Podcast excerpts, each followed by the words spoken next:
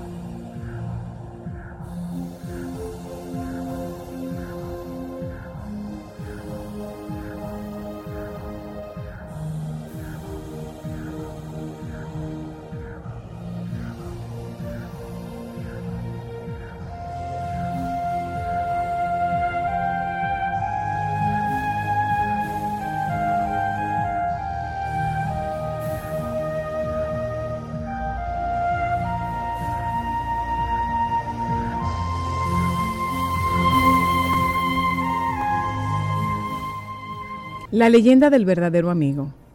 Dice una leyenda árabe que dos amigos viajaban por el desierto y en un determinado punto del viaje discutieron. El otro, ofendido sin nada que decir, escribió en la arena, Hoy mi mejor amigo me pegó una bofetada en el rostro. Siguieron adelante y llegaron a un oasis donde resolvieron bañarse. El que había sido abofeteado y lastimado comenzó a ahogarse, siendo salvado por el amigo. Al recuperarse tomó un estilete y escribió en una piedra, Hoy mi mejor amigo me salvó la vida. Intrigado el amigo preguntó, ¿por qué después que te lastimé escribiste en la arena y ahora escribes en una piedra? Sonriendo, el otro amigo respondió, cuando un gran amigo nos ofende, debemos escribir en la arena donde el viento del olvido y el perdón se encargarán de borrarlo y apagarlo. Por otro lado, cuando nos pase algo grandioso, deberemos grabarlo en la piedra de la memoria del corazón donde viento ninguno en todo el mundo podrá borrarlo.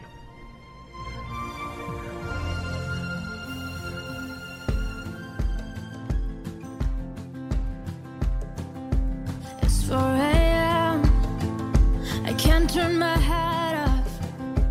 Wishing these memories will fade and never do. Turns out people lie. They said just snap your fingers. As if it was really that easy for me to get over you.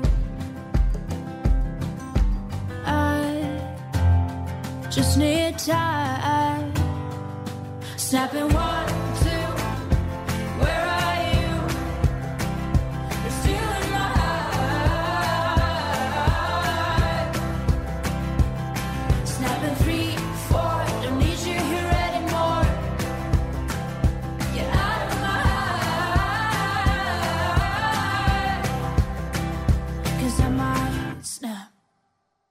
I'm writing a song.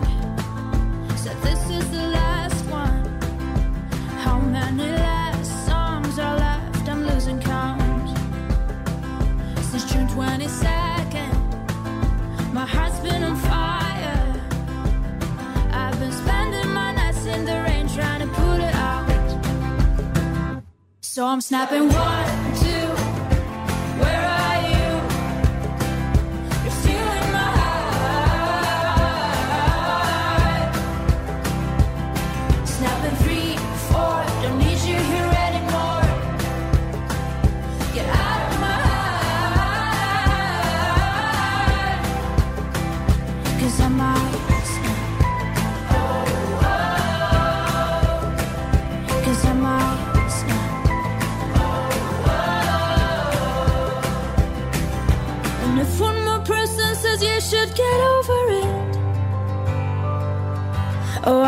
Stop talking to people before I snap, snap, snap. Oh, I might stop talking to people before I snap, Snapping one, two. Where are you?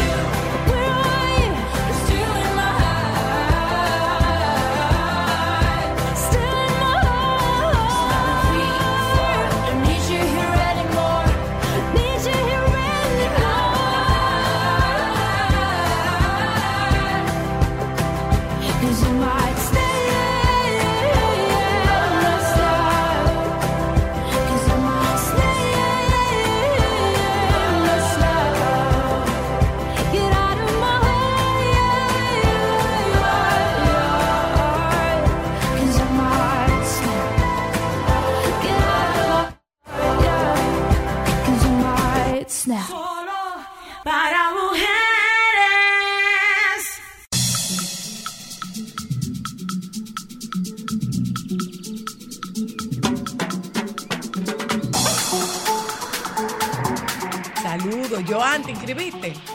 Claro. Eh, dándole Él no tiene que avisar. Eh, Alejandro, sube un poquititico que no escucho. Mm, Saludos oyentes, buenas tardes, bienvenidas.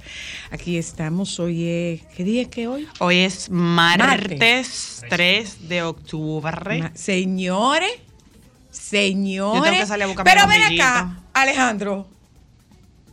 ¿Ya? ¿Sí más sabor navideño? ¿Ya empezó? Claro. Ya empezó. En octubre empezó.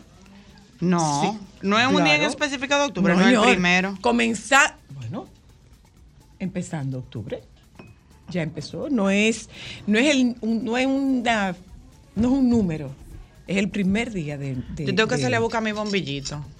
Porque yo quiero unos bombillitos en específico, como que no los consigo. Voy a salir a zancajear. Yo después que hablé con, yo después de haber hablado con, eh, con los bomberos, no quiero bombillitos. ¿Qué? ¿Viene ahí la doctora? Pero es que bombillito Venga, y arbolito doctora. no es lo mismo. no es lo mismo, señora Luna. No, no es lo mismo. no es lo mismo, Yo, lo gracias a Dios, soy muy feliz con mi arbolito, el flaco y el mini, que son solamente de bombillitos LED. Eh, y yo por lo menos no los enciendo si no estoy en mi casa. Bueno, pues vamos a volver a hablar de eso otra vez tú, oye. Eh, Yo te tengo que contar una noticia. bueno, cuéntame a ver. Yo no lo podía creer ¿Qué que no esto iba a ser creer? posible. ¿Qué cosa? Muere mujer al ser golpeada por el ala de un avión. Mira, mi amor, ocurre y viene a ser que eh, yo recuerdo esa historia que salió en una revista, eh, que es una revista antigua, muy antigua y probablemente muy desfasada. Eh, la, la revista Selecciones del Reader Digest. sigue vendiendo. Eh, sí, Y ahí venía una historia de un señor que le tenía pánico a los aviones, era un estadounidense, estadounidense eh, y no se montaba en aviones. O sea, él hacía los recorridos que él tenía que hacer, los En hacía carro. en carro, lo hacía en tren, lo hacía en cualquier transporte terrestre, pero nunca un transporte aéreo. ¿De qué murió? Cayó una avioneta en su casa. Sí, pero esta fue golpeada por un ala de un avión. Ala, todo. ¿En Puerto Rico? No, En- en- te cuento. No, pero tú sabes qué. Yo leí, vi la noticia, ¿esa es la de Colombia? No. Vi la noticia No. y pensé en ti, pensé en ustedes y pensé en todos los turistas que en San Martín se paran a esperar que le cruce por encima el avión. Eso ya, esa experiencia ya yo la hice, jamás lo vuelvo a hacer porque ustedes no se Pensé pueden en imaginar lo que es la arena detrás de la turbina de un 747. Si esa experiencia ya yo la viví, no la vuelvo a vivir. O sea, no. Pero a lo que me refiero es, esta mujer estaba montada sobre una corta césped y murió tras ser golpeada por el ala de un avión el viernes por la tarde. Samantha Hayes, de 27 años, iba montada en su corta césped junto al aeropuerto del Broken Bow, situado a unas 185 millas del suroeste de Oklahoma City. Las autoridades dijeron que fue declarada muerta en el lugar de los hechos por una lesión en la cabeza. Según informe la patrulla de carreteras, el piloto James Baxter, de 70 años, estaba aterrizando la avioneta monomotor y dijo a los investigadores que vio a Hayes después de aterrizar en la pista. Qué Intentó pena. elevarse para pasar el ala por encima de ella, pero finalmente la golpeó. Bueno, Formas extrañas de morir. Ya Sobre lo un, sabe. sobre un montacésped y por el ala de un un avión. corta Una cortadora corta de, de grama, césped, un cortagrama. Una, buena Sí, cortadora pero aquí no hay de eso.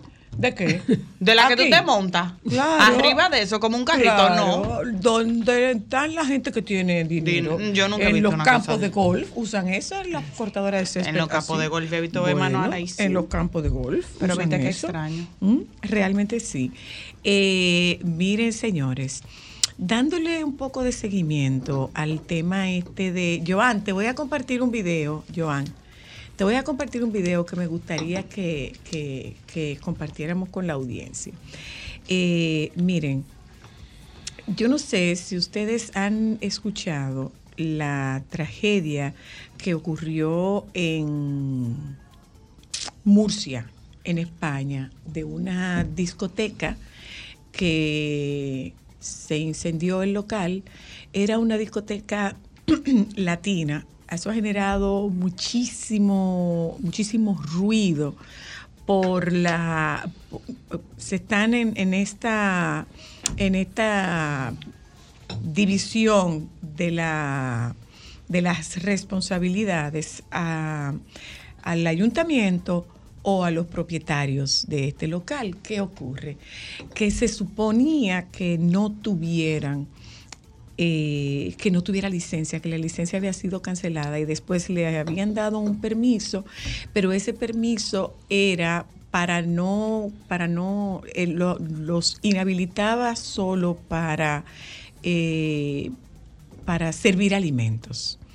El caso es que esta, este permiso estaba cerrado desde el 2022, por lo que aparentemente estas discotecas, que eran tres, eh, eran tres locales y funcionaban de manera... Clandestina. eh, no, clandestina no, sin permiso, porque no era clandestino, estaba a la vista de todo el mundo y hacían convocatoria de fiestas. Entonces, eh, ¿por dónde yo voy por esto? Y tú me avisas cuando tengas el video listo, Jovan. Eh, están haciendo unas entrevistas, es un local donde ponen mucha música latina, o sea que es una congregación eh, mayoritariamente de venezolanos y colombianos. Hay 13 personas fallecidas en el siniestro. De estos 13, seis cuerpos han podido ser recuperados e identificados a través de, ADN. Eh, hay otros cuerpos que no, que no han podido ser identificados por las condiciones en las que, en las que quedaron ahí dentro. Eh, Estuve escuchando eh, declaraciones de los bomberos que hablaban de que ahí pudieron haberse generado temperaturas que pudieran llegar a los mil grados. Porque Eso es temperatura para fundir cosas. hay mucho, hay, hay Wow. mucho material inflamable y que probablemente muchas de estas muertes se produjeron por la inhalación de humo. Eh, antes de que llegara, porque hay decoración, hay mucha decoración plástica, de plástico. Y pudo haber sido, ¿saben qué? Una bengala. Las velitas que se le ponen.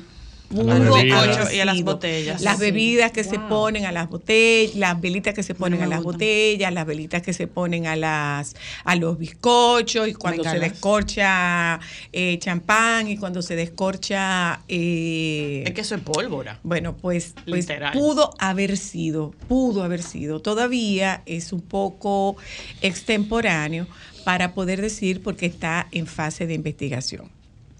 ¿A dónde yo quiero ir con todo esto? Eh, yo tengo tiempo diciendo que nuestro... eh, eh, yo te voy a pedir el audio, Joan.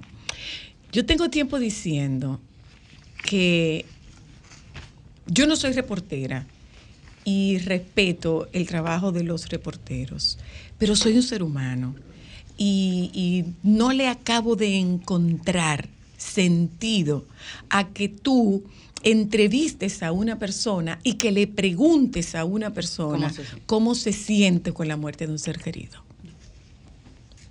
Para mí eso es indignante, realmente. Que un reportero tiene que llevar, eh, que el reportero tiene que llevar, no, es, es la imagen donde sale un periodista. Yo te la acabo de enviar. ¿No te llegó? Déjame volver a enviarla. Es la imagen donde eh, este, este, este periodista, en un programa de muchísima audiencia, eh, se manifiesta frente a la entrevista que se le está haciendo a una mamá cuyo hijo no aparece. Y dicen los bomberos que si algo había, si algo ellos escuchaban mientras combatían el fuego, eran los teléfonos sonando de familias buscando a sus hijos. Eh, entrevistaron a un papá que compartió el audio de su hija llamando a su mamá y diciéndole a su mamá, la amo, nos vamos a morir. Entrevistaron a ese papá. Entonces, eh, yo pregunto, ¿dónde se nos queda la calidad humana? ¿Dónde se nos queda la calidad humana? ¿Cómo se supone que pueda estar eh, una, una madre, un primo, un familiar de, de alguien que, que, muerte, que muere en circunstancias similares? Como para tú ir a preguntarle, eran muy cercanos ustedes. ¿Y, y, cómo, te, y cómo, cómo tú te sientes? O sea, yo lamento tanto tu pérdida, pero dime, ¿no te has podido comunicar con él? ¿Y a qué hora se produjo esto? Yo quiero, ¿está listo, Joan? Yo quiero que ustedes oigan lo que dice este periodista de esa forma de buscar la noticia. Listo, Joan. Hoy un poquito de ganancia porque está grabado bajito, Joan. ¿Oíste? Oigan lo que dice este periodista de esa forma de buscar la noticia.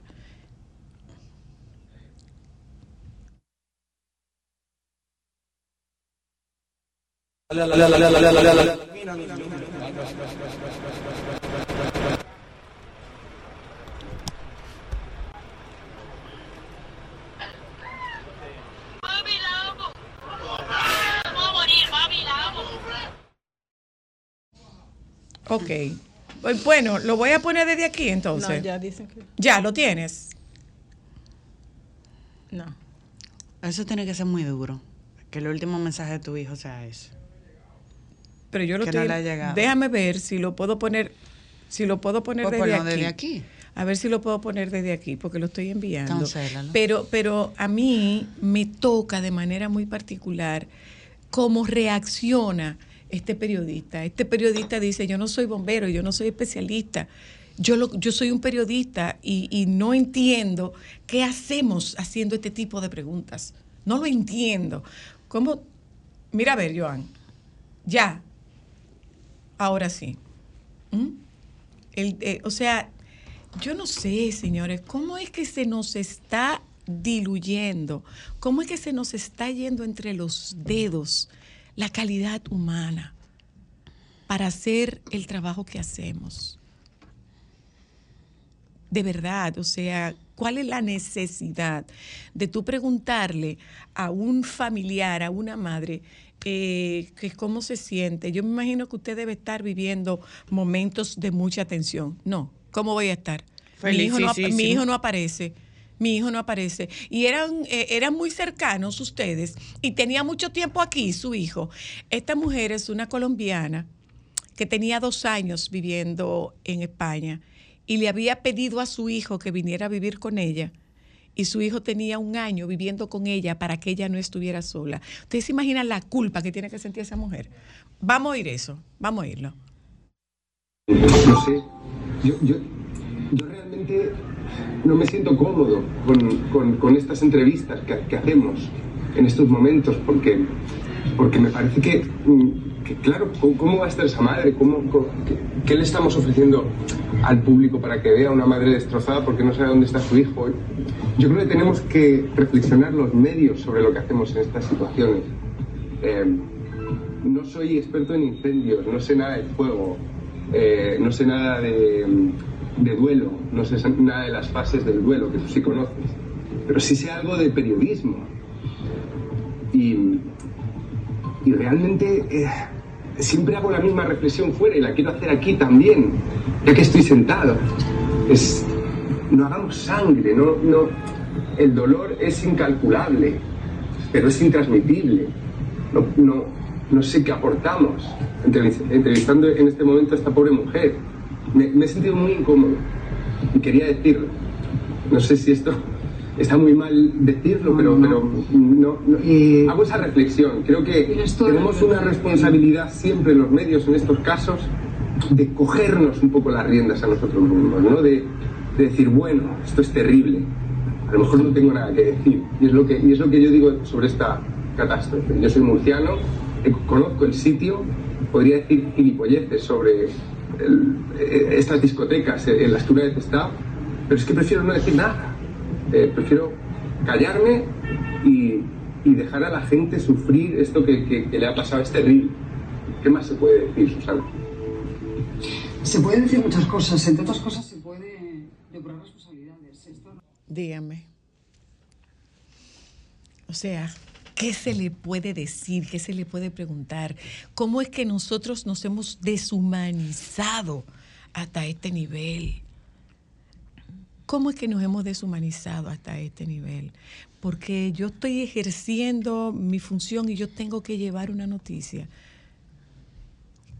La noticia quizás podría ser la noticia quizás podría ser esa, precisamente. ¿Qué estamos haciendo los medios? Que nos estamos deshumanizando en pos de alimentar el morbo. ¿Qué estamos haciendo los medios? Que olvidamos nuestro compromiso con informar y preferimos abrazar el compromiso de alimentar el morbo. Y como dice una amiga muy querida, la vida gira. Y en esos giros, la noticia podría ser tú. O sea, es un llamado a que, a que conectemos con la calidad y la condición humana. Conectemos con la condición humana, señores. Y respetemos el dolor de los demás. Por más que intentes sacar una información, como dice este periodista español, el dolor, el dolor no se transmite, al menos no en la magnitud que se siente. Por eso cuando, cuando me toca como terapeuta eh, eh, encontrarme con, con personas asistiendo en este equipo de crisis y trauma de, de UNIBE, cuando me toca como terapeuta, yo no puedo decirle a un paciente o a una persona a la que le estamos brindando unos primeros auxilios emocionales, yo no le puedo decir a una persona, yo entiendo lo que tú sientes, porque por más que yo lo intente, yo no puedo dimensionar el dolor de esa persona. Y la persona que tú tienes al frente, a la que tú le pones un micrófono delante, es una mujer, es un hombre, es un papá, es un hermano, es un hijo roto de dolor. Yo no creo que sea mucho pedir que respetemos el dolor de los demás. Eso quizás no nos hace mejores periodistas, pero sí nos va a hacer mejores seres humanos. Ya volvemos.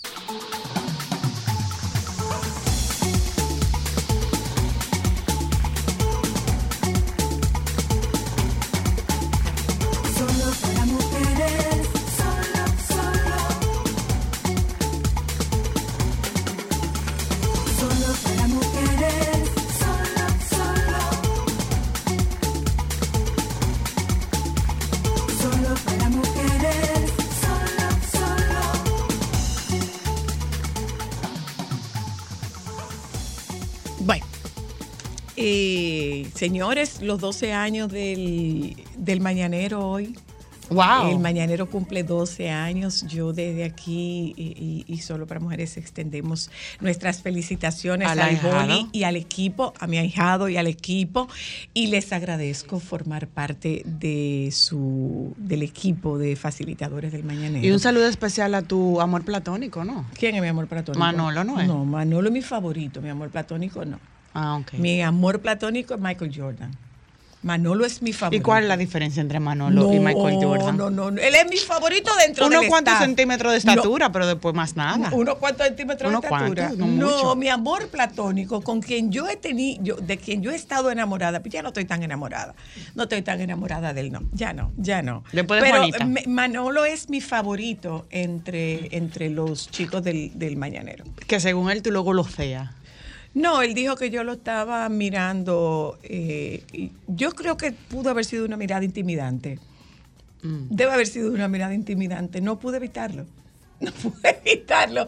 Felicidades a todo el equipo del Mañanero, absolutamente a todos. Es un trabajo que tiene bueno. una incidencia importantísima en la diáspora, eh, particularmente en los residentes en Estados Y a Unidos. nivel local, porque yo lo oigo y es muy buen en programa. A mí me gusta Unidos. Mucho. Excelente programa. Felicidades a todo el equipo. Cintia, un abrazo para ti, mi corazón.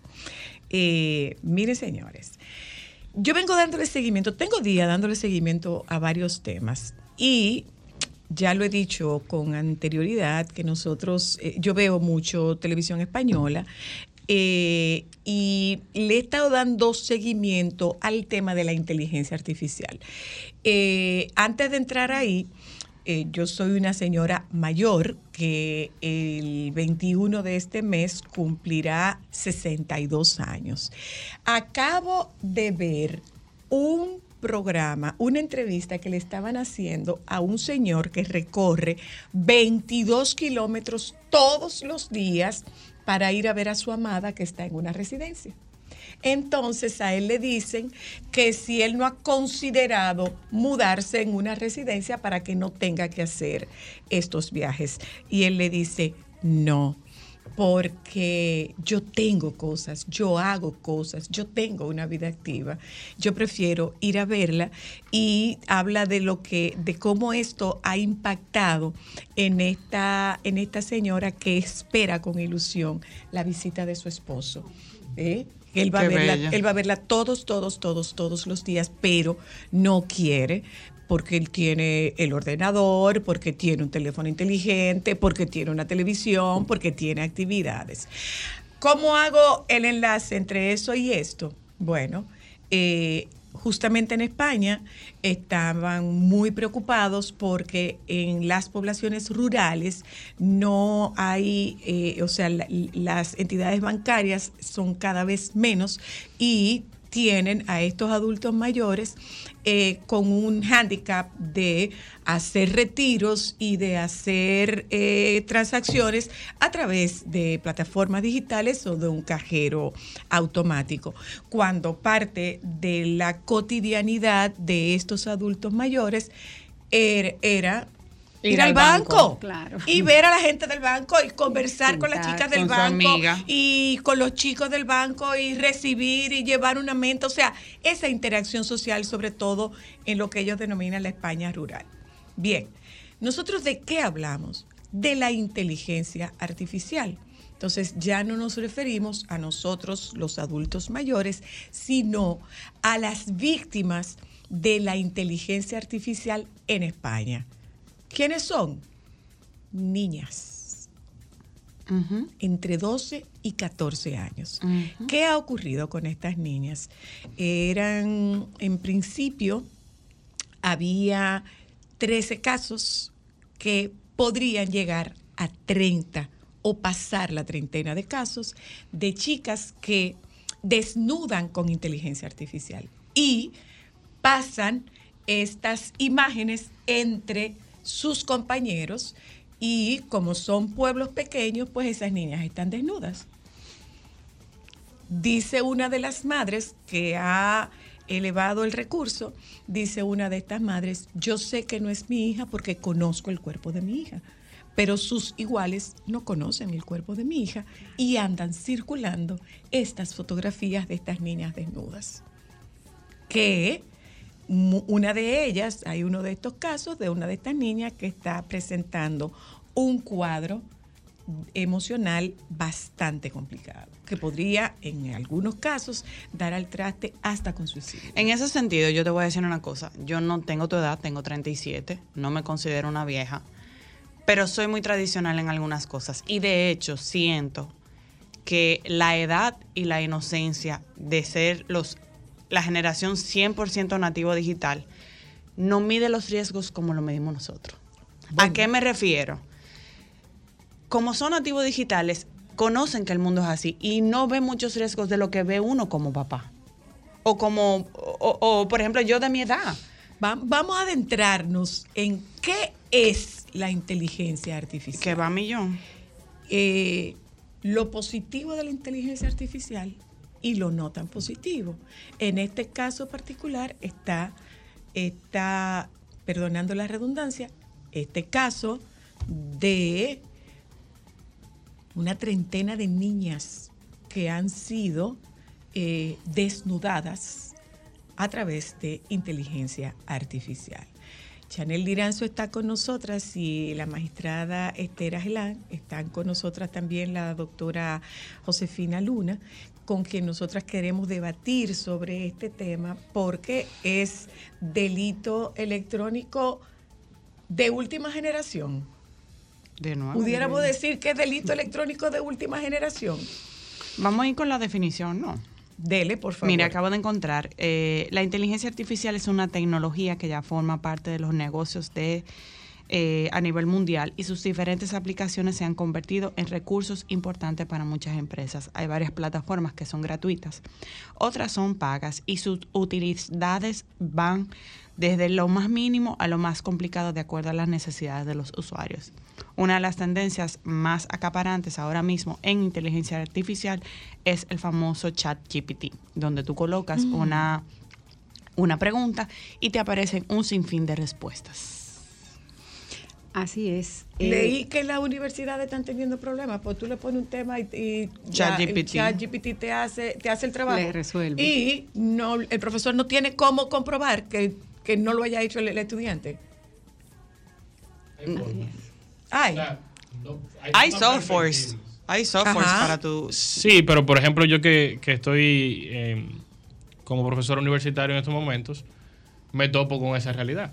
Para los exámenes me gusta, por lo general, no, no colocar preguntas de desarrollo, porque mi materia es bastante práctica, pero tú te das cuenta.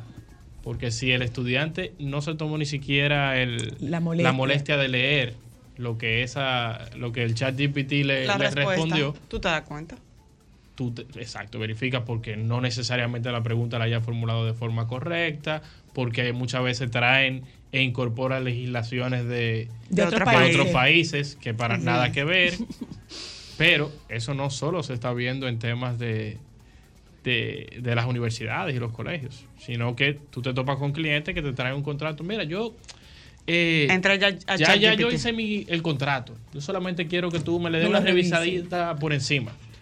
Y te topa con un contrato magnífico, perfecto, pero que las disposiciones para nada son aplicables a, a nuestro ordenamiento jurídico. En mi época, en la universidad, por lo menos en la época más nosotros nos enseñan y como que dice, te meten miedo con el tema de, de- de las malas citaciones y las fuentes. Y Y, por ejemplo, a mí me enseñaron, Wikipedia no es una fuente fidedigna. Entonces yo creo que ahí como que...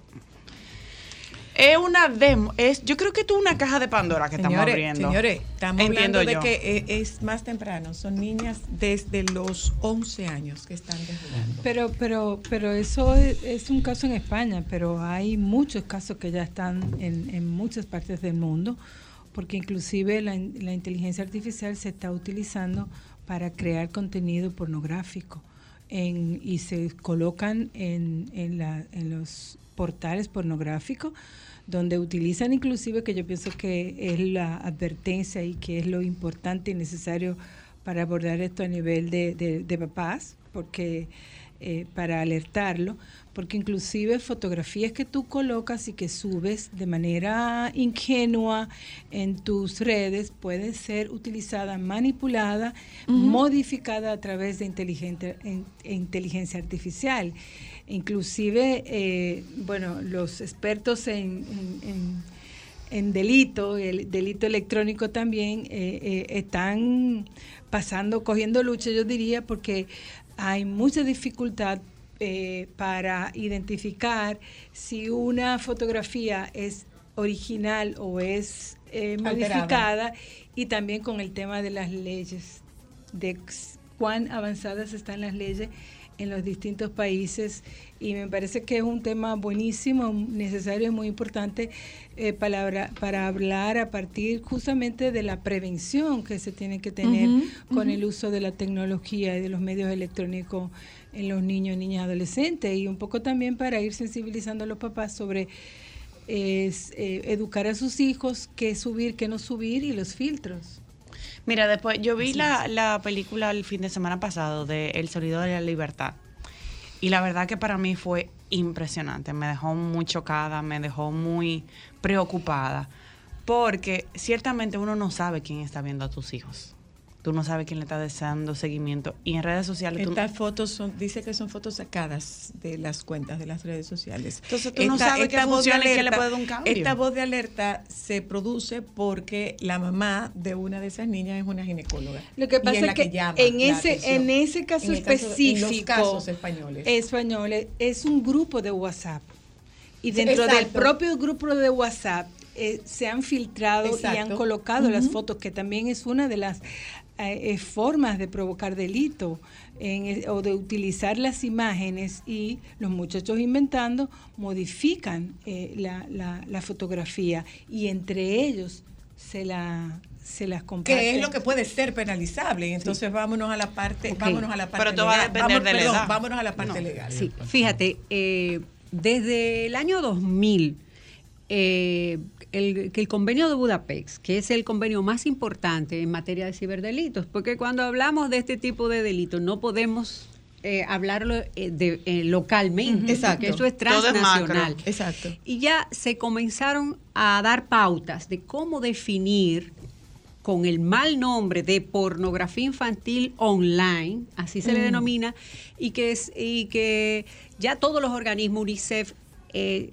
llama a que le a que cambiemos ese nombre por el abuso sexual infantil online, porque la palabra pornografía sexual infantil. En minimiza el agravio que le ocasiona a los menores.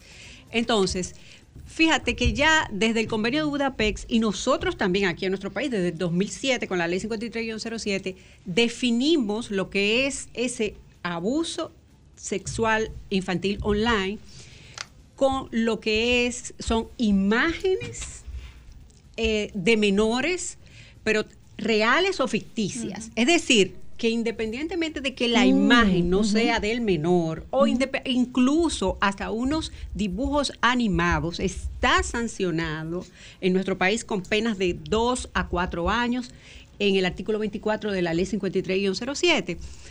Eh, y no solamente se sanciona la obtención, la difusión y algo muy novedoso, que es a partir de los últimos años que todos los países han sancionado, la adquisición intencional de material pornográfico o de material de abuso sexual. Es decir, que ya desde ese año que no había una proliferación de la inteligencia emocional, de la inteligencia artificial en este tipo de contenidos, eh, ya estaba previsto para eh, el, el caso de los menores de edad. Eh, en esta materia, yo particularmente entiendo que se ha evolucionado bastante, más que en los temas de ciberviolencia, que aún todavía faltan muchas cosas, muchos consensos, muchos debates, y eso lo ha demostrado estudios que han hecho eh, ONU Mujeres recientemente. Eh, pero en el caso de la protección infantil en cuanto a las imágenes, hay muchas iniciativas, hay muchas, pero le voy a, más adelante eh, le podría hablar sobre eso, pero sí está tipificado el uso de imágenes ficticias. Mm, ok. Está Eh, pero el problema ¿Pero de esto llega a es- nosotros o todavía estamos lejos de eso? No, no, no, No, lo nosotros tenemos. lo estamos. tenemos. Pero Lo- los ley- interrumpo un momento. Sí. Déjame comunicar, vamos a comunicarnos con, con Rodrigo Santiago. Rodrigo Santiago es experto en, en, en tecnología y con él nosotros vamos a tocar el tema de, de el mal uso y la, el riesgo y la exposición de eso, de un uso inadecuado de la inteligencia artificial. Hola Rodrigo. Buenas tardes, ¿me? Buenas. Sí, te escuchamos. Hablemos Hablemos de de beneficios beneficios del de- buen uso de la inteligencia artificial, Rodrigo. Eh, beneficios. Sería bueno si lo pudiéramos escuchar, no lo ciertamente es escucho. una herramienta que bien utilizada puede ayudarnos en el desarrollo de muchas tareas. Yo entiendo que anteriormente se comentaba, comentaban anteriormente, por ejemplo, de que el, uso de, de Wikipedia como, como fuentes para desarrollar investigaciones no eran válidas. Yo entiendo que hasta cierto punto eh, e- era un poco estigma o, el, querer evitar que los estudiantes lo tuvieran un poco fácil, pero si- siento que las, herramientas bien utilizadas pueden ser un beneficio, porque aunque la verdad es que ayuda mucho en, al, por ejemplo, un estudiante hacer una tarea, sí se la pone fácil y le ayuda muchas veces a, le impide desarrollar ciertas eh, eh, Habilidades. Habilidades. fácil que deba tener para hacer eh, algún tipo de, de- de función. Pero también nos ayuda porque nos expande la información, que es lo que recibimos con el Internet y con Google. Nos ayuda a entender algo, eh, posiblemente mejor algunas eh, preguntas que tengamos al respecto de un tema. O sea, yo entiendo que más que tenerle resistencia, es que aprendamos a utilizarla de una manera correcta. Ok, Rodrigo. Y cuando llega al uso, cuando llega al uso incorrecto, ¿cuál es el caso de lo que estamos viendo ahora de estas niñas, eh, particularmente en España, que han sido alteradas las fotografías y se las han compartido y expone a estas niñas, hay una de ellas que no quiere salir de su casa, o sea, entre sus compañeros, en el uso de inteligencia artificial, sacaron fotografías de sus perfiles de Instagram y las desnudaron y compartieron las fotografías desnudas. Eh, Esto, esto no es nuevo. La diferencia con el pasado, porque antes se utilizaba mucho el Photoshop y, se, y teníamos estos mismos resultados. La diferencia es que hoy en día es mucho más fácil, porque una inteligencia artificial, tú le dices qué es lo que tú quieres que él haga y él, él hace lo que se hacía en Photoshop, que antes pudiera haber tomado horas de trabajo o incluso hasta eh, el trabajo de un profesional, hoy en día es mucho más rápido y fácil, lamentablemente. Eh, y también, no solo eso, eh, porque justo comentaba los otros días con mi madre, de que eh, las, las inteligencias artificiales van a representar un riesgo a todo tipo, a, todo, a, los, a la sociedad en todas las edades. Por ejemplo, los adultos mayores que hoy en día son una común víctima de las estafas telefónicas, eso va a incrementar de manera exponencial porque eh, llegaremos a un punto en el que tú puedes replicar la voz La de voz. otra persona a través de una inteligencia artificial. Y eso pone mucho en riesgo a las personas. Lo que comentaba también que se recomienda que para ese tipo de casos de emergencias la familia pueda tener una clave secreta que puedan comenzar entre sí de que en caso de una situación de emergencia que se presente alguna necesidad puedan eh, validar que efectivamente es esa persona porque ya hoy en día el que tú tengas una videollamada con, con la imagen de esa persona y la voz de esa persona lamentablemente no es suficiente. Ok. Para- O sea, eh, esa, esa es una buena recomendación, el que haya una palabra clave. ¿Podría haber alguna otra? otra? Mira, yo eh, leí un, escuché un caso de un individuo que, no sé si fue en Twitter que lo leí, que me decía, mira, es tu hermano que tuvo un accidente y esa persona le decía, ¿y cómo está? Eh, ¿Y dónde está? Y dime qué tengo que hacer. Eh, al final le dijo, yo no tengo hermano. Yo no tengo hermano. Entonces, eh, eh, Desde bien. una red desde la cárcel. Exacto. Entonces, ¿cómo, cómo, cómo más podríamos prevenir este tema, eh, eh, Rodrigo? Sería el, yo pienso que el principal riesgo vienen siendo las redes sociales hasta cierto punto, porque compartimos demasiada información. Compartimos tan sencillo como tú subir una foto y eh, eh, etiquetar la, la ubicación, ya tú sabes que a esa hora en este sitio, tú estabas ahí y te pueden identificar de esa manera. Entonces es evitar compartir las cosas en tiempo real, En tiempo real. compartir información desfasada eh, y ser muy, muy cuidadoso con lo que uno comparte, porque una información, una foto tan simple como una selfie en mi habitación da mucha información a las personas. Eh, igualmente, eh, en, una pasada conversación estuve comentando cómo hay un, en un video de, de TikTok en la cual una madre le solicita a una persona que se dedica a ubicación, a geolocalización a través de una imagen, en que le envía una imagen y él dice, ok, eso es en este punto. Y esa persona en cuestión de minutos identificaba el, el punto exacto donde esa señora estaba en el mundo entero, simplemente con, con la imagen y las referencias que se pueden visualizar en la foto. Entonces, es ser, eh, filtrar lo que se comparte en las redes sociales, lo que se comparte en, en grupos de WhatsApp, porque hasta el más mínimo detalle puede ser un, un, riesgo de fuga de información. Ok, bueno, pues muchísimas gracias, Rodrigo. Es, es una realidad, ¿eh?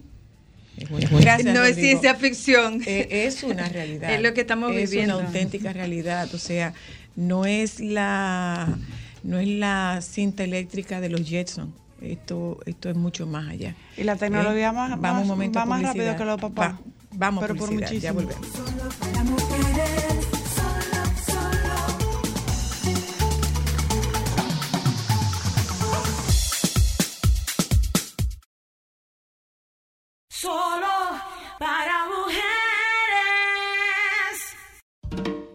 Fuente de energía natural tiene un nombre, panela de cristal de caña. Prepara tu agua de panela de forma fácil y práctica, en solo minutos para empezar tus mañanas, recargar energías o simplemente añadirle un toque de frescura a tu vida. Disfrútala, fría o caliente, disponible en los principales supermercados del país.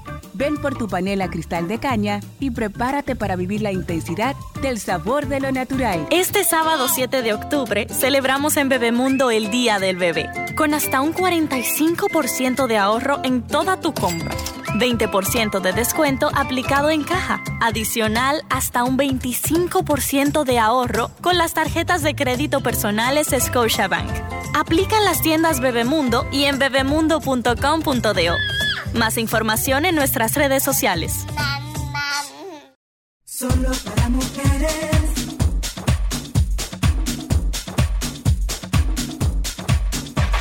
Solo para mujeres.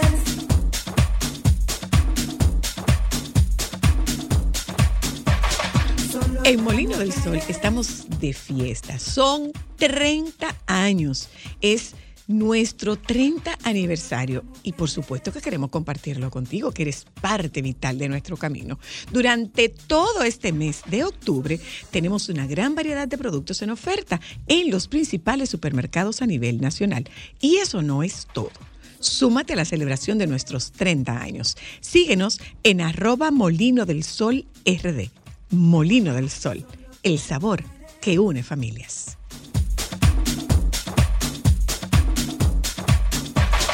Solo para mujeres.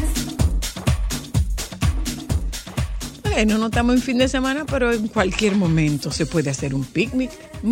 Podemos hacer un picnic y, bueno, nuestra reunión de producción bien podría hacerse hablando de picnic. En un picnic podría ser nuestra reunión de producción, claro. Por supuesto, con una buena picadera. Yo me ofrezco a traer mis favoritos de Sosúa. Unos rollitos de jamón York, unos rollitos de jamón picnic y de pavo, para que ustedes prueben. Ustedes saben lo que ha pasado cada vez que han traído picadera de Sosúa aquí, que yo, particularmente yo, arraso con el jamón de pavo. Y es que vamos a probar el sabor de Sosúa. Alimenta tu lado auténtico. Y yo lo confirmo.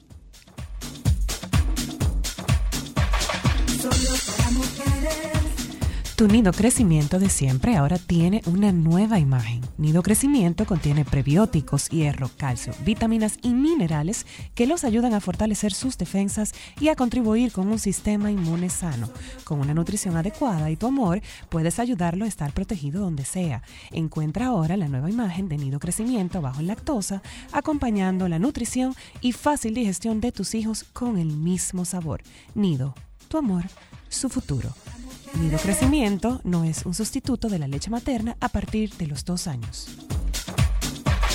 Solo para mujeres. Déjame cambiar tus días y llenarlos de alegría. Solo para mujeres.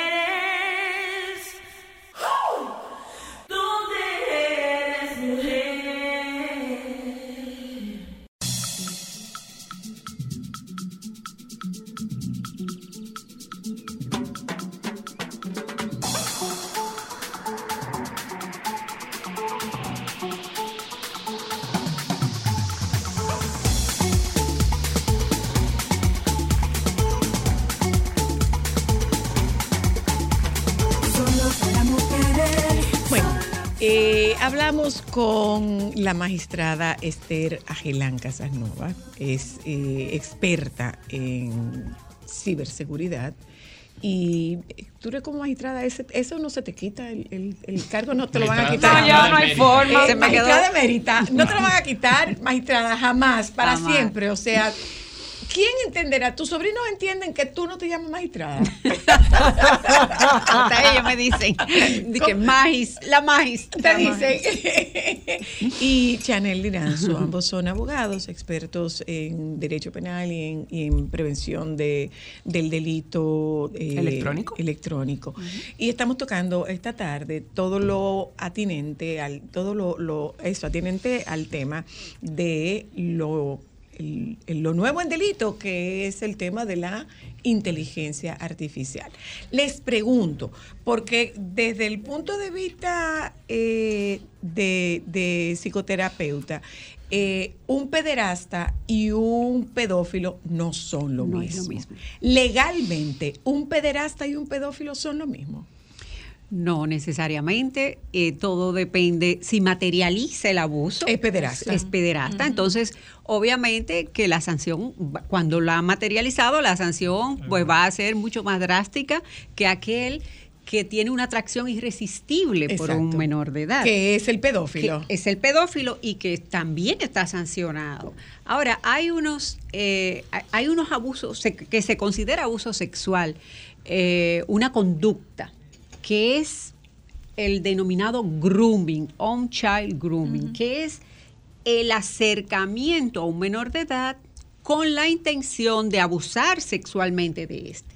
Entonces, si bien es cierto, no ha habido, no se, me ha, no se ha materializado ese abuso sexual, intención. esa intención es sancionada como un abuso sexual. Yo Y tengo es- una pregunta, magistrada. Puede que sea muy compleja para los dos lo que voy a preguntar. Pero, por ejemplo, en el caso de estos menores, que sus guardias o tutores son sus responsables, en el momento de yo hacer una denuncia o a quien la, ley va a atacar o, o, bueno, a castigar, un niño no tiene, no tiene derechos, pero un papá, por ejemplo, es quien decide qué compartir en las redes, ¿verdad? Poniéndolo desde el punto de vista de un niño que yo subo una foto de mi hijo de tres años. Y esa foto fue tomada por, por este tipo de personas, eh, la convirtió en un niño desnudo y eso tiene consecuencias en mi hijo. Legalmente, yo como papá, ¿tengo que responder a la justicia o no? Que te, te recuerdo que este tipo de personas son niños los que están compartiendo la foto, la- las imágenes. Los Bueno, que están pero- alterando, perfecto, No, pero yo pienso que los que están es- alterando las imágenes Pero son no, no, no. niños. Yo le Pero, estoy eh, hablando desde el punto de vista que, la, por ejemplo, la doctora Luna siempre ha dicho que nosotros tenemos que proteger los derechos de los niños y los niños no consienten todavía de que yo comparto o no en mis redes de ellos, pero legalmente, ¿qué consecuencias tienen esos derechos de esos niños que yo como papá estoy violando? Y tiene, y como consecuencia, estas situaciones que estamos viendo ahora de estas niñas. Yo, yo entiendo el comentario y bajo pena de que vaya a ser usado en mi contra, porque en mi caso yo tengo un niño de cuatro años y mi esposa es la que no le gusta las redes sociales, no le gusta subir y a mí me gusta compartir cosas. Entonces vamos al mismo ejemplo de ese caso.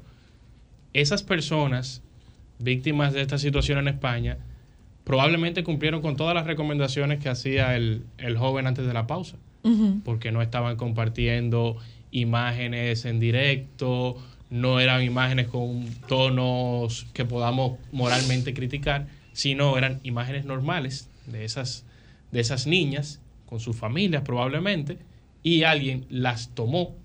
En este caso, aún peor, porque quienes las tomaron son niños de edades Iguales. similares, porque eran los compañeros de curso, que en el caso de España la, la responsabilidad penal es incluso a partir de los 14 años. Entonces, estos son los infractores, pero yo traigo un elemento adicional y es que también hay que ver respecto a la plataforma de inteligencia artificial que estos menores usaron. Lo que pasa es que la única pregunta que te hace una red social es si tú eres mayor de 18 años y tú le dices que sí, pero no necesariamente lo confirma. Pero qué Pero interesante que- eso que está que diciendo yo Chanel. Como, como padre que comparte una imagen, podemos decir no consentida, pero una imagen dentro de todos los parámetros normales, que de por, por sí sola no es una actividad ilegal, no puedo ser responsable por esa parte. Ahora, estas personas que accediendo a estas imágenes usan una plataforma para crear una imagen ficticia con esas características, sí. Ese es el delito. Exacto. Ahí está el delito. y adquirirlas, difundirlas, pero sigo al mismo punto, o sea, las, el solo software que permite crear imágenes de ese tipo es un software que moralmente es bastante cuestionable y que quienes crearon esa, esos algoritmos para facilitar ese tipo de, de- de ediciones también deberían ser o sea, se puede extender hasta ahí. Pero, Sí. pero hay una cosa, y a mí me gusta, yo, yo, yo pienso que tomando el ejemplo de estos casos de España, esto se puede extender a Ujú, casos que están ocurriendo y que han pasado. Sin embargo, hay un interés por limitar las palabras para que la inteligencia artificial pueda crear la- la- la- las imágenes, porque ese es el punto. Tú puedes crear una imagen a partir de unas instrucciones que tú estás dando. Entonces es un gran desafío, tanto para las plataformas como para eh, eh, los creadores de, de la inteligencia artificial y de, y, de, y de cómo hacer un uso adecuado de ella. De manera que es bien complicado el asunto. Sí, hay, hay un tema de responsabilidad muy, muy fuerte porque se ha estudiado para ver cuando son eh, usos incorrectos de la inteligencia artificial, pero ese tipo de programa estaba concebido para usarse así, para que tú eh, pongas una imagen Que es el- y esa es el- imagen es el uso- genere es el uso inadecuado. Exacto, genere Claro. eh, una imagen de ese tipo. Yo creo que la noticia donde yo vi la referencia del caso hacía mención de que ya esto había sucedido con celebridades en España, como Rosalía, que habían generado Sí, en su tiempo sí, sí. imágenes y demás. Y esto pasa mucho, con, pasa que nos toca un poco más la sensibilidad porque, Porque estamos son hablando niños. de Porque niños. se tratan de niños. Pero esto está sucediendo todos los días. Y, Ahora, la pregunta es, perdóname, Cristal, ¿nos llegó? ¿Llegó hasta aquí? Todavía. Pero eso es cuestión de tiempo, ¿eh? Aquí. Yo creo que aquí sí. Sí, claro que sí. Especialmente eso mismo, personas... Públicamente todavía Yo- no. yo- Sí, hago la que- pregunta porque como que tú de repente Lo lejos. pensar que eso está, eso está demasiado lejos. no, no, no, no, Eso pudiera estar ocurriendo Hay que aquí. ver las estadísticas de los ataques de abuso sexual infantil online que tienen eh, ONG como eh, eh, Watch Vision y el Child eh, uh, Online um, Child Missing, Missing Child, que ellos tienen em, tecnología para detectar ataques de abuso sexual infantil online. Y eh, las estadísticas que el año pasado fue 32 millones de ataques de imágenes. Mm. de- 32 millones. Sí, en el mundo. Aquí, Pero eso es un ahí se puede desplegar las estadísticas de aquí, de República Dominicana, que fueron unos 200 mil eh, ataques. De Aquí hay mucha pornografía Mucho. infantil. Aquí hay Mucha, mucha, mucha. extorsión, lo que, ya, lo que le llaman el sextortion. Ujú. Y utilizan la, eh, la inteligencia artificial para esos mismos y luego extorsionar al menor con fines de que él acceda al abuso sexual. Ese es un tema que aquí no está tan desarrollado. Aquí el, eh, ese tipo de abuso o eh, el grooming lo hacen más que con las, con las redes sociales, con Facebook, eh, a niñas que le eh, ingresan y le dicen, mira, personas de escasos recursos, porque como ustedes saben aquí todo el mundo tiene, Tiene un acceso internet, a o sea, tiene acceso a internet y la un teléfono. Sin ningún muy- control. entonces las niñas le dicen, mira, te voy a dar tanto dinero si tú me mandas una foto. O sea, se usa aquí una un intercambio mucho más rústico, más eh, eh, sencillo. Pero eh, vuelvo y repito y insisto que es un tema transnacional que desde allá captan a niñas de acá. Y aquí, en nuestro país, por ser un país pobre, es un gran productor de material de abuso sexual infantil online. Incluso eh, ventas de sus propios padres. Sí. Hay muchos casos a nivel de la justicia de madres que por dinero han creado eh, imágenes, videos de abuso sexual infantil online con fines de venderlo. Sí, y, eh, eh, el- nuestro país está fichado, porque Así como está Tailandia y, y otros países asiáticos, República Dominicana, México, hay muchos casos en que se utiliza. Y sí puedo decir, porque de por ejemplo, yo estuve viendo un documental que me llamaba mucho la atención la facilidad para conseguir a estos menores, la facilidad para violarlos, para pagar por ellos que tienen, independientemente de que son una red bastante segura entre ellos, o sea, se cuidan entre ellos, pero sí tienen un acceso muy fácil hacia esos niños. Entonces, ¿qué están haciendo las autoridades para tratar de disminuir esto? Bueno, pero además de que están haciendo las autoridades, y, y esto va para los dos, eh, eh, tú, tú no estás ejerciendo, eh, usted no está ejerciendo, magistrada. Sí. Sí, ok. Muy poco, Esto va, pero esto sí. va para los dos. O sea, para que esta acción se movilice, es necesario que haya una, Una una, un- una demanda, una querella. No, No por supuesto que no. No. Ah, Incluso, incluso en, en nuestro país se ha establecido el patrullaje preventivo. Ok. Un patrullaje a nivel... Y, y quería decirte que es muy interesante cómo la inteligencia artificial se utiliza para detectar imágenes de abuso sexual. La misma inteligencia artificial. Ahora, un punto importante que debemos saber es que los pedófilos, cada, porque cada vez tienen mucho mayores riesgos. Fíjense que en, en la mayoría de los países civilizados, eh, un pedófilo o cualquier ciudadano que haya sido condenado por un delito sexual, pues aparte de cumplir su pena, le queda queda marcado para toda la vida. Cuando un pedófilo Y, li- y limitación de movimiento y de, y de- cuando de- un Y tiene que pedófilo informarlo. de Inglaterra viaja a Punta Cana, Se hay emite una una alerta. alerta. Interpol notifica, ahí va un pedófilo. O sea, son personas que quedan muy marcadas. Ok. Se ha demostrado que los pedófilos son eh, los eh, privados de libertad que mejor comportamiento guardan en el penal. Dentro Es- de. pero sin embargo, Cuando sale- eh, la Ah, sí. probabilidad, De la reincidir- probabilidad de, de de reincidir reincidencia. es de más de un 99%. Oh, wow. Entonces, en muchos países lo que hacen es Monitorearlos. no, que prohíben la libertad condicional. Deben de cumplir su pena completa. Y luego ellos están fichados en Estados Unidos. Usted, usted tiene derecho a saber si un pedófilo vive en su Eso, barrio. exacto. Entonces, ¿qué pasa con esto?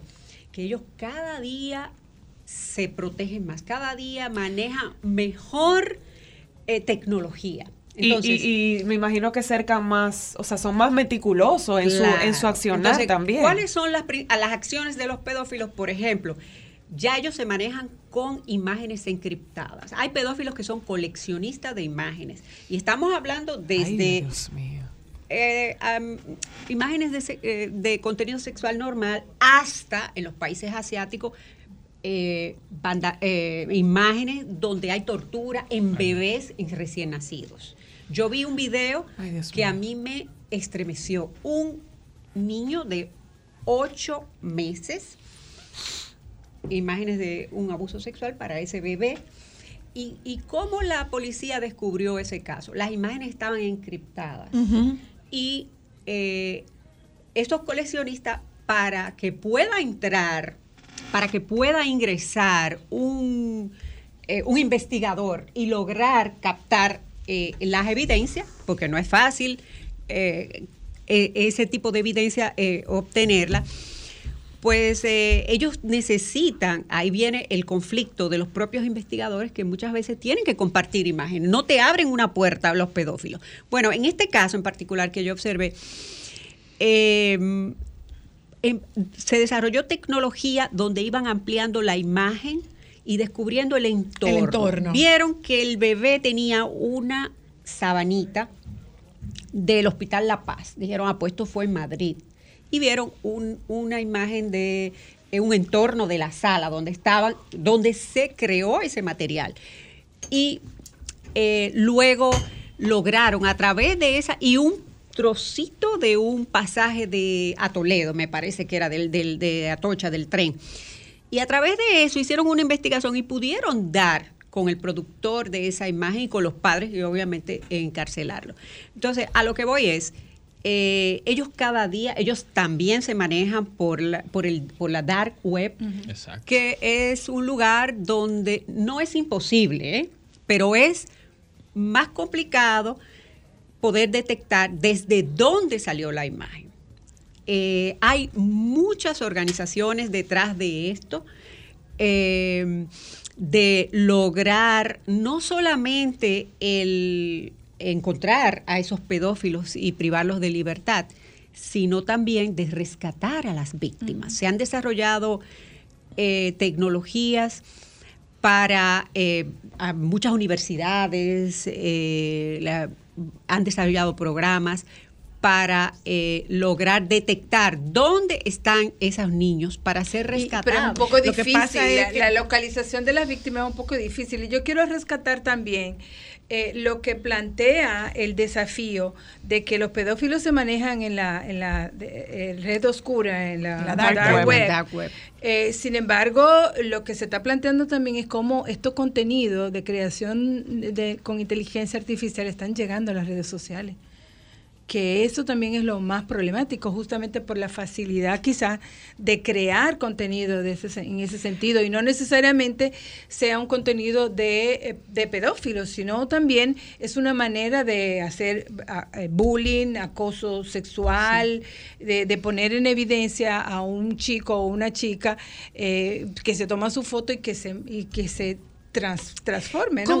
¿Cómo, estamos nosotros en ese sentido? Eh, eh, eh, no solamente con el tema de incidencia, con el además del tema de incidencia, el tema de judicialización y de el resultado de esa judicialización. Mira, ahí yo tengo que ir en contra de lo que casi siempre digo. La realidad es que tanto internacionalmente como de manera local, cuando se habla de abuso infantil online, ese tema en general, las alarmas se disparan Sí. de manera rápida. Aquí, casos que, que he podido no manejar directamente, pero sí ver el, el transcurrir, se le presta bastante atención. Sí. y se le cae bastante encima al tema porque tenemos muchas obligaciones internacionales, tenemos Sí. mucho seguimiento de organizaciones no gubernamentales respecto al tema. Aquí se está trabajando bastante. Lo que pasa, o lo que yo podría señalar, que nos falta también, ese es un tema de concientizar a la población. ¿Y recursos? Ahora, una, una Siempre pregunta. recursos van a faltar. Pero es un tema importante, ¿cómo una concientizar pregunta a la cuando tú- población? eso, cuando tú le estás dando un derecho de defensa a un, a un imputado, eh, generalmente esa defensoría pública está muy bien formada y por, mu- por un recurso técnico, esta gente se sale con la suya. Claro. Sí, mira, yo soy un abanderado del debido proceso. Sí, por supuesto, casos. por supuesto, Por supuesto, Pero- pero, hay una realidad y es que tú dices, bueno, es un tema de una justicia corrompida o es una aplicación muy buena de- ¿Del derecho? del debido proceso. Yo creo que es una aplicación una muy buena. aplicación sí. correcta del debido proceso. Mira. Lo que pasa, y ahí lo conecto también y tú como jueza, este, con, con sí. el tema recursos. Porque, por ejemplo, ciertamente están limitados quienes pueden coadyuvar en ese tema eh, eh, de, la, de materia de investigación, la policía, por ejemplo, Exacto. el DICAT. Eh, si vamos a, a la sede de aquí en el distrito, a esa gente hacen un trabajo increíble Con para los uñas. recursos que Ujú. tienen. Entonces, vamos a darle más herramientas. Y más personal. Vamos a trabajar también en el tema porque ahí la gran, el gran grueso de la prueba que se va a usar, que la prueba es lo fundamental en, en derecho penal, lo que no se prueba no, no, No existe, es el tema de cómo se va a manejar esa prueba digital, cómo tú vas a acceder Mm. a evitar de que haya un tema después en el proceso por cómo se obtuvo Un esa prueba. que te y el lo mismo tumba. tema, de la misma forma en cómo se crea eh, imágenes de manera ficticia y demás, también tú tienes que llevar un, un hilo conductor para que las pruebas que se aporten no hayan sido manipuladas. Y en los medios electrónicos Porque eso es lo estamos más- pensando en que esto, sencillo. estamos pensando, estamos partiendo del supuesto de que estas imágenes se generan aquí. y pues, esas no. imágenes no necesariamente Yo se generan aquí. La magistrada y yo coincidimos en esa ocasión de que señalábamos cuando hablábamos de los ciberdelitos que el tema transnacional es uno de los principales Sí, problemas que tiene el, el- el co- Sí. escollo respecto Eh, a, a perseguir eh, ese tipo. Y es que definitivamente cada vez se evidencia más que las computadoras son un poder agresivo que le permiten a los delincuentes salirse con la de ellos mayormente que antes no podían. Pero quiero eh, resaltar que la persecución de estos delitos es muy costosa. No es lo mismo perseguir a un ladrón, lo agarramos preso y lo llevamos, que la obtención de evidencia en materia de ciberdelitos. Sin embargo, eh, entiendo que existen con los... Perdón, magistrada, ¿y Sí. cómo esa evidencia se, se convierte en prueba? Exactamente. Y, pero sin embargo, quiero resaltar de eh, lo exitosa que ha sido la persecución aquí en cuanto a la cantidad de sentencias condenatorias. No ando aquí con las estadísticas, pero sí pudiese proporcionarlas y enviártelas que hay bastante éxito a pesar de todos los obstáculos en, la- en la obtención. Porque obtener una evidencia eh, eh, de imágenes requiere incluso desde materiales hasta peritajes forenses eh, que son costosos. Para hacer, un, para un perito forense se requiere de licencias que hay que pagar anualmente, se Mm. requiere de equipos que puedan eh, eh, pues verificar y constatar de dónde salió esa información. Lo que sí yo quiero resaltar y aprovechar esta magnífica oportunidad es la necesidad de tener conciencia de que cada imagen que pre- se presenta ante un juez es un abuso sexual y que tenemos que hacer lo posible, que los jueces en su sentencia ordenen la eliminación de esa imagen, porque una de las secuelas incurables, eso es como, es como, es como la violencia eh, la violencia económica, te separas del hombre, pero tú sigues siendo violentado, aunque físicamente no esté con él. Ese menor para- no va a ser resarcido nunca mientras esa imagen no se elim- elimine del ciberespacio. Porque la, la- la memoria del Internet es imborrable. O sea, todo está colgado y todo queda. Yo tenía una pregunta, eh, eh, magistrada. ¿Qué recomendaciones podemos hacerle a los papás para el manejo de las imágenes y lo que comparten de contenido de sus hijos en las redes sociales? Antes de eso, déjeme contestar esta llamada. Buenas, aló, Aló, le escucho. escúcheme, y ya se me marcó. Ah, ok, a su orden. Volvemos. Se le marcó. eh, ¿Qué. No. ¿Eh? Sí, sí, es importante Porque que hagamos recomendaciones si es un tema. eh, tú, Josefina, como, como experta en, en, en violencia eh, infanto-juvenil, cómo, cómo ayudar y cómo educar a los pequeños a cuidarse a protegerse y a cuidar y a proteger a otros. Porque si estas imágenes las generan entre ellos y estas imágenes eh, se comparten entre ellos, probablemente estos niños, estos muchachos no tengan la, información de que están cometiendo un delito. Claro. Bueno, lo que ah, hemos hablado en otra oportunidad de, de ir eh, educando en tema de responsabilidad en el uso de las redes sociales, de respeto a los demás. Eh, yo pienso también que un tema que es necesario ah, plantear es el derecho que tienen los niños y las niñas a su imagen, porque aquí estamos hablando de, eh, de lo que ocurrió entre eh, adolescentes Iguales. entre iguales. Sin embargo, Lo como dice la magistrada, eh, eh, hay muchos papás que utilizan la imagen de sus hijos para comercializar. Entonces, eh, yo siento que es necesario que podamos eh, ir eh, desarrollando lo que se llama eh, ciudadanía digital, cómo enseñar a los niños a que, por ejemplo, si te llega una imagen incorrecta, inadecuada o mm, lo, lo importante de no, re- no reenviarla, no difundirla. de, de que también nosotros como papás seamos ejemplo en ese sentido de un uso responsable de la tecnología.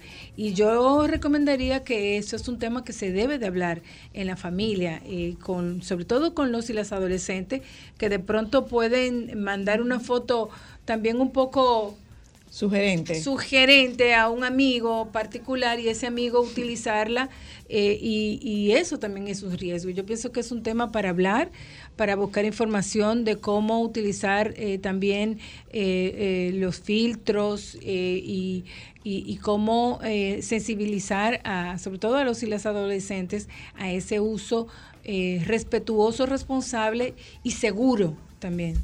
Sí.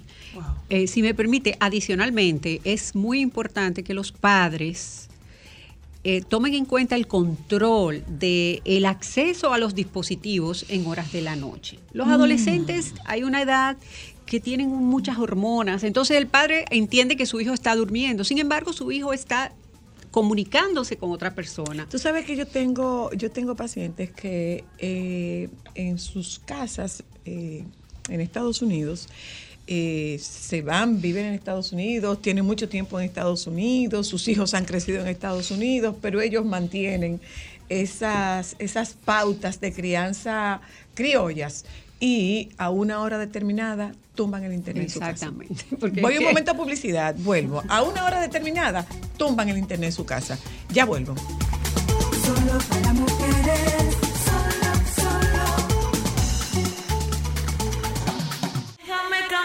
tus días y llenarlos de alegría. Solo para mujeres.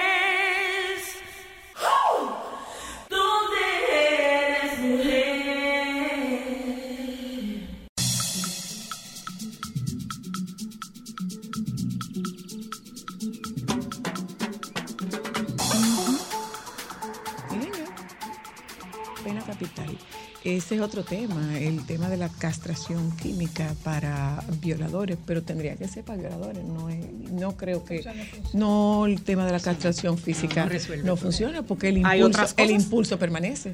El Y impulso, hay otras formas de violar. No, y además es un tema conductual. Al tratarse de un tema conductual, la, la, la- Pero que además la, ca- la- violan de otra forma. al- precisamente porque es un instinto.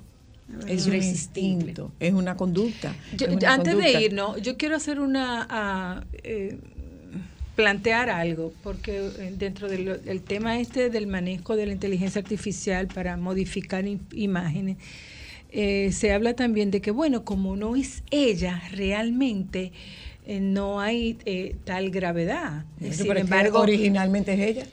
Por eso, pero eh, eh, alguien pudiera pensar, bueno, pero si eh, es una imagen que, que no es su cuerpo como, como Dijo dice la mamá. mamá. sin embargo el impacto que tiene esto es gravísimo, es como si fuera también eh, No, la es que lo que dice la mamá, yo sé que no es ella Sí. porque conozco su Ya, cuerpo. sí, a lo que me quiero referir es que igualmente sea o no sea eh, una imagen real, el impacto que tiene en que en una red social e- ex- existe una fotografía de una persona desnuda mostrando su cuerpo sin su consentimiento inclusive tiene igual Es impacto es tiene igual sexual. impacto O que si, que si fuera O exactamente más porque es un Sí, ataque directo, a, la, a la intimidad, al honor, a la- a la- al buen nombre de a esa la identidad persona. sexual de esa persona. Sí, Y o si hablamos de niños, que, que es- hay un interés superior, es aún más grave el tema.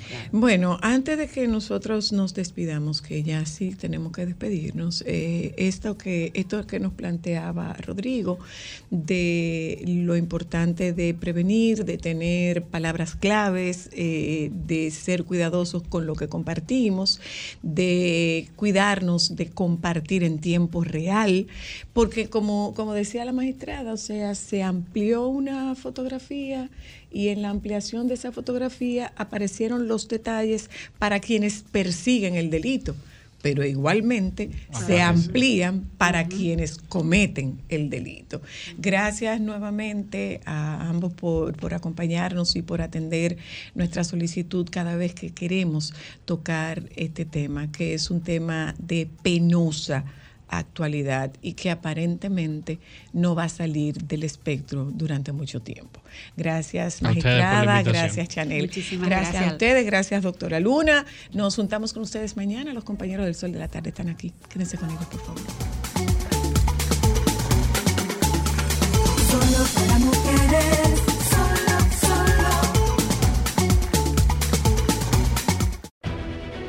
Sol 106.5, la más interactiva.